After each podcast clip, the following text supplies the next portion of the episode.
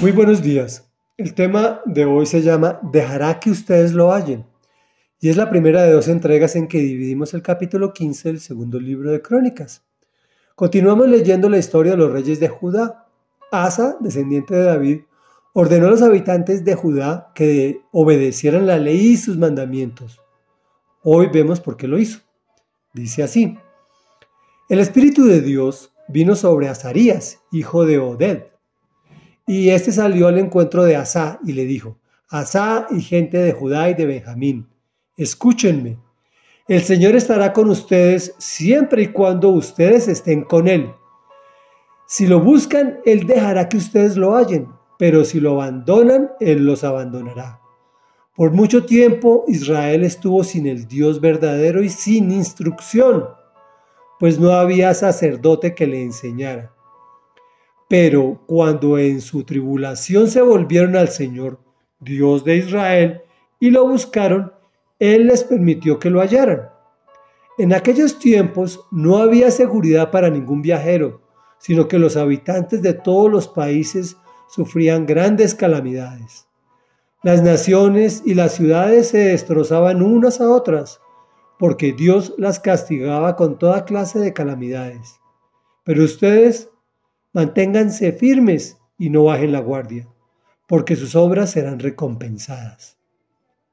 Cuando Asa oyó este mensaje del profeta Azarías, hijo de Odeb, se animó a eliminar los detestables ídolos que había en todo el territorio de Judá y Benjamín y en las ciudades que había conquistado en los montes de Efraín.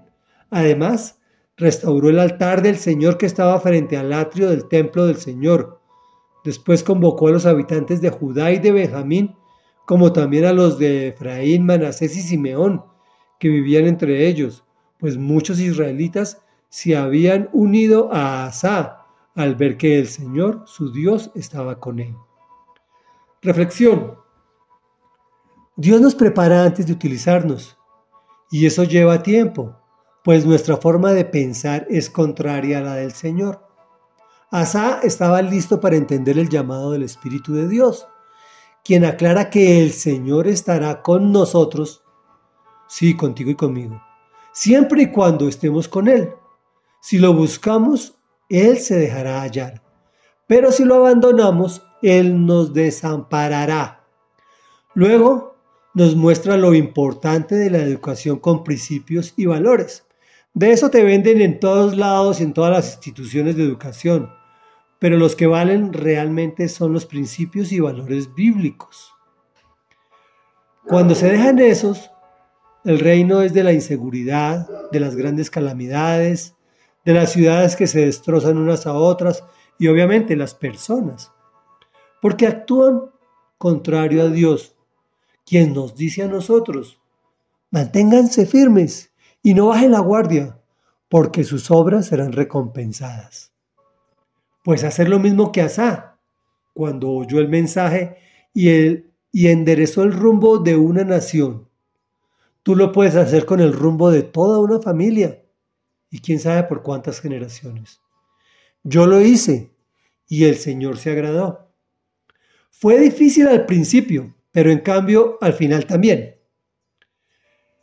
Pero poco a poco mis próximos se fueron uniendo al ver que el Señor estaba en el asunto. Oremos.